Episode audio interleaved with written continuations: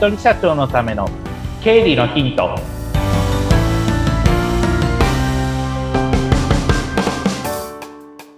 皆さん、こんにちは。理財実践塾株式会社の池田隆之です。こんにちは、インタビュアーの水野紅子です。本日もよろしくお願いいたします。お願いします。さあ、もう2月もね、後半になりまして、早すぎます。早いですよね。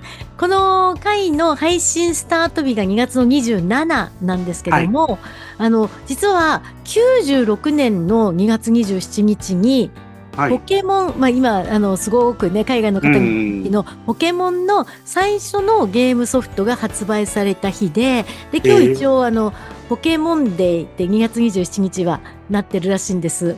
へえ、そうなんですね。初めて知りました。私も知らなかったんですけど、へえ。池田さんはポケモンとか、あのゲームとかって興味あったりしますか、ポケモンはそんなに詳しくはわかんないんですけど、うんゲームは好きですね。ロールプレイングゲームとか。そうなんですね。よはいくじゃあやったりしてるんですか、ドラクエは大好きですね。おー、すごい。私、あの、やったら絶対ハマって、いはいろんなものをおろそかにするっていう自信があるので、私も同じですす。。私も気をつけてます、そこは。楽しいですもんね。そうですね。没頭できますからね、その世界に。本当ですよね。はい。はい。私もでもそろそろまたやってみようかな。私もやってみようかな、なんか。ほどほどにしながら。はいね。まあでそんな、ね、楽しみもありますけれども、今日もはいいろんなお勉強をさせていただきたいと思います。よろしくお願いいたします。お願いします。どんなお話になりますか？はい。えっと、今日から4回でうん。確定申告のお話にしたいなと思います。はい。で、えっと、まあ、これ聞いてる方、個人事業主の方もいらっしゃるかと思うんですけれども、まあ、税理士の先生にお願いしている方もいらっしゃれば、国税庁のホームページから自分でオペレーションする方もいれば、税務署に行かれる方もいらっしゃいますけれども、去年と今年と、まあ、まず私が操作ざっとやってみて、あ、手間が一気に増えたなっていう実感がなんとなく出てます。はい。さて、それはなぜでしょう？インボイスですか？そうです。もそう。ズバリインボイスなのうんで、やっぱりちょっと順序立てて、あの、確定申告される方、まあ、うんあの、毎回ポッドキャスト聞いてるから整理は終わってるとは思いますけれども、でまあ、終わってない方とか、最近、うん。あの、こちら聞き始めた方もはい。もちろんいらっしゃると思いますので、うんじゃあどういうふうにちょっと私なりに考えてみましたバージョンで、えーまずは、えー確定申告までの道のり。まあ、3月12日の放送分が多分確定申告タイムリミットかと思いますので、はい。えっと、まあ、それまでの間に終わらせるっていうイメージで、うんえーちょっと、まあ、聞きながら実際にちょっと手を動かしてみていただけると良いかなというふうに思います。はい。まず、最初のステップですね。えっと、まあ、以前からも話してますように、資料揃ってますよね？皆さん。聞いてる皆さん。資料は揃ってますよね。はずですよね。はずですよね。うん例えば、じゃあ資料って何って言われたときに、去年1年間、例えば今だったら令和5年の1年間で使った、仕事で使ったやつですよ。領収書だとか、あと、それから請求書、こちらが払わなきゃいけない請求書だとか、逆にまあ、売上のわかるものとか、あと、それから銀行の通帳だとか、あと、カード明細って感じですよね。うんうん今、ざーっと言いましたけどさ、皆さん用意できてますでしょうか？はい。はい、できてるはず、と思って。だと思います。そうですよね。うんそれで、さっきベニコさんおっしゃいました。インボイスってキーワードが今年は出てきてますよね。はい。インボイス、まあいろいろ多分セミナーだったり本とかももうよく売ってますから、まあ多分皆さんも、まあここでも何回かお話ししてますので、なんとなくはもう、あの、インプットされてるとは思うんですけれども、まずは領収書からちょっとフォーカス当てましょうか。はい。領収書、まあ、いつも通りもらってると思いますが、領収書ちゃんとフォーマットちゃんとしてますかねあれ、フォーマットって、フとォーマットってどんなだっけっていう方は、過去の放送を聞いていただければと思うんですけれども、はい。過去の放送で私は領収書の話っていうのは、うん去年の8月あたりとかですかね。えーそういったところでも話をしておりますので、7月の末とか、はい。8月とか、そういったところでも話をしております。うんで、それだけじゃなくって、例えば領収書としたときに、よくあるのが、その、フォーマットがちゃんとしてないっていうのがあったりするんですよね。あの、とりあえずもらっときゃいいやって言って最悪なのは白紙でもらっちゃったとか、うん。そういったこともあるから、それはダメですよ。ちゃんともう、あの、まあ別にインボイス始まるから、始まったからとかっていうことじゃなくて、ちゃんとね、あの、金額が書いてあるとか、そういったことをやらないといけないわけですからね。はい。なので、領収書、ちょっとここでは領収書のチェックということで、そうそうあの。うん皆さん復習を兼ねていきますね。はい。えーそもそもまず領収書って書かれてますか？ってことですよね。中にうん。一番凄まじいのだと、もう、あの、メモかなんかで書いて、5000円とかで書いてあったから、社長これ何？って言ったら、払ったっつって、これダメだよって言って、それで、あの、ダメって言った例もあったりしますけれども、うん必ず領収書って書いてあること。はい。で、あとそれから、えー誰々様っていうので、上様とか空欄になってるんじゃなくて、例えば、池田様とか水野様って書いてあること。はい。ですね。であと、それから金額が書かれていること。で、正し書きのところに、えーな、何の代金なのか、まあ、お品物代とかって書いてあること多いと思うんですけれども、例えばじゃあコピー代としてとか、例えば書類、えっ、と、書籍3冊分みたいな感じで書いてあること。うん。で、その下日付はちゃんと書かなきゃいけないですよね。はい。日付が書いてあること。で、その下、えーインボイスになってから特に重要なのが、えー消費税の対象ですね。例えば、10%の対象がいくらなのか、8%の対象がいくらなのかっていうところですね。はい。で、あと、それからその領収書を発行した方、えー例えば、理財実践塾株式会社、えー千葉県千葉市うんたらかんたらみたいな感じで書いてあること。で、印鑑をしてあること。で、一定の金額以上であれば、えー主任誌が貼ってあること。覚えてますかね？覚えてるはずです。でもまあ、あの、手、ごめんなさい。うん手書きの領収書とかだったら、はい。そんな感じですけれども、うん。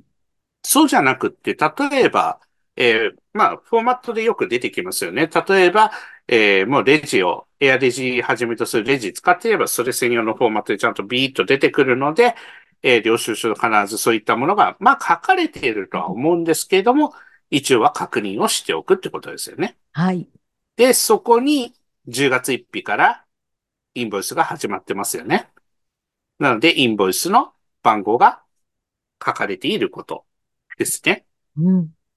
で、欲を言えばというか、まあ、あの、ぜひちょっとちゃんとやってほしいところが、まあ CM でも最近やってますけれども、飲食関係で、例えばお付き合いで飲食行きましたとかってなると、まあ何人で行ったとか誰と行ったっていうのをよく裏に書いてもらうんですよね。例えば、えー会食に行きました、水野池田みたいな感じで。うん。そういったことがちゃんと書かれているか。例えば3人で行きました。その3人のメンバーが、えー水野、誰それ、池田、みたいな感じですね。うん。はい。そういったことが書かれていることが条件になってきます。うん。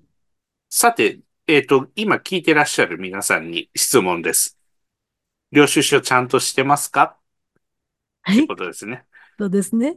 なので、えっ、と、特にまあ、インボイス始まってからこの辺のところはすごく、今、今まで以上に多分うんしっかり見てくると思いますので、はい。ここのところについてはちゃんと領収書が書かれているこ項目ですね。今申し上げたような書かれている項目が、えー網羅されているっていうのを必ず確認をしていただきたいなというふうに思います。はい。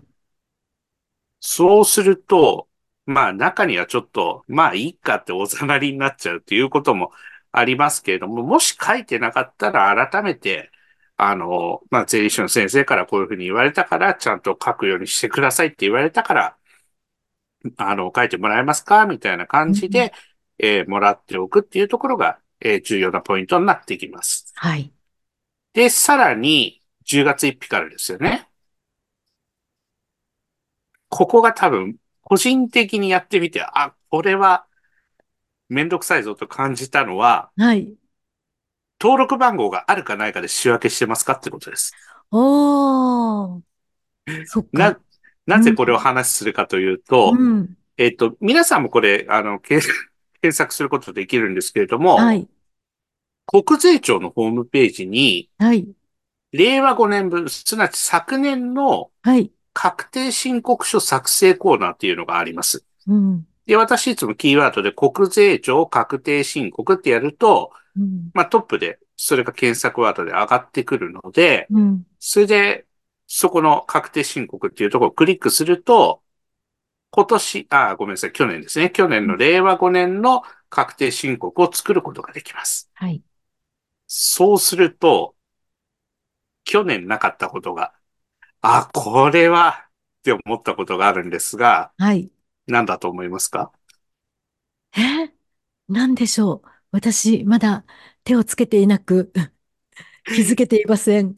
私もこの前見て、あ、これは考えなきゃいけないなっていうところがあるんですけれども、はい。令和5年9月30日以前の取引分について入力してくださいと、うん。令和5年10月1日以降の取引分について入力してくださいという項目が出来上がってます。あ、分かれてるんですね。分かれてるんでうす。まあ、これは今年だけの話だと思うんですけれども、でも、まあ、10月1日からもう皆さんもご存知のように、うん。あの、インボイスがスタートしておりますので、分けなきゃいけないわけです。うん。これは別にインボイスの登録してない人は、まあ、消費税はそもそも関係ないんですけれども、消費税が発生している方にとってみれば、これはちゃんと分けて計算をしなければいけないわけです。はいなぜかというと、相手方は10月1日から初めてインボイスに該当しますっていう方もいるからですよね。うん。そうすると、自分はもうずっと消費税かかってるっていう人もいれば、あの、令和5年10月1日からかかってるっていう人もいれば、まちまちだと思うので、そうすると、まず、オペレーションの一つ目。9月までと10月まで領収書を分けてくださいっていうことが出てきます。うん。で、9月までのところは9月までのところでしっかり計算をしていく。で、もちろん消費税のことも、まあ、かん、あの、考えながらやっていかないといけないんですけど、まずは科目ごとですね。例えば、交通費とか通信費だとか、例えば、交際費だとか、あと、それから、えー会議費みたいな、そんな感じで分けていくと思います。で、10月1日の方が、わ、分けた分が、今度は、インボイスが入ってるかどうか。これを確認しなければいけないってことうになります。ん。で、インボイスが入ってる、入ってないで分けてって、あ、これは入ってる、これは入ってないっていうので、まあ分けていくっていうことが、まずは必要になってくるよっていうところになります。うん。まずここまでちょっと、あの、皆さんやってみていただきたいと思います。はい。それだけでも、あの、自分で確定申告のオペレーションをするという場合には、うん。9月までと10月以降で計算がしっかり振り分けられて計算されてるだけでもだいぶ楽になってくると思いますので、うんそこはまずちょっとやってみていただきたいなというふうに思います。はい。そうすると、まあ、まずはそこまでの段階でちょっと一区切りっていう感じで計算していただいて、また次の回の時に、うん。まあ次の段階の計算というところですね。はい。えー多分、いろいろあるのが、領収書も私見ながらいろいろあるのが、登録番号あるとないがあるなっていうところが出てくると思うので、そこのところは、じゃあどういうふうに振り分けていこうか、どういうふうに対処していこうかっていうところを、えー一緒に、えーまた考えていければと思っております。はい。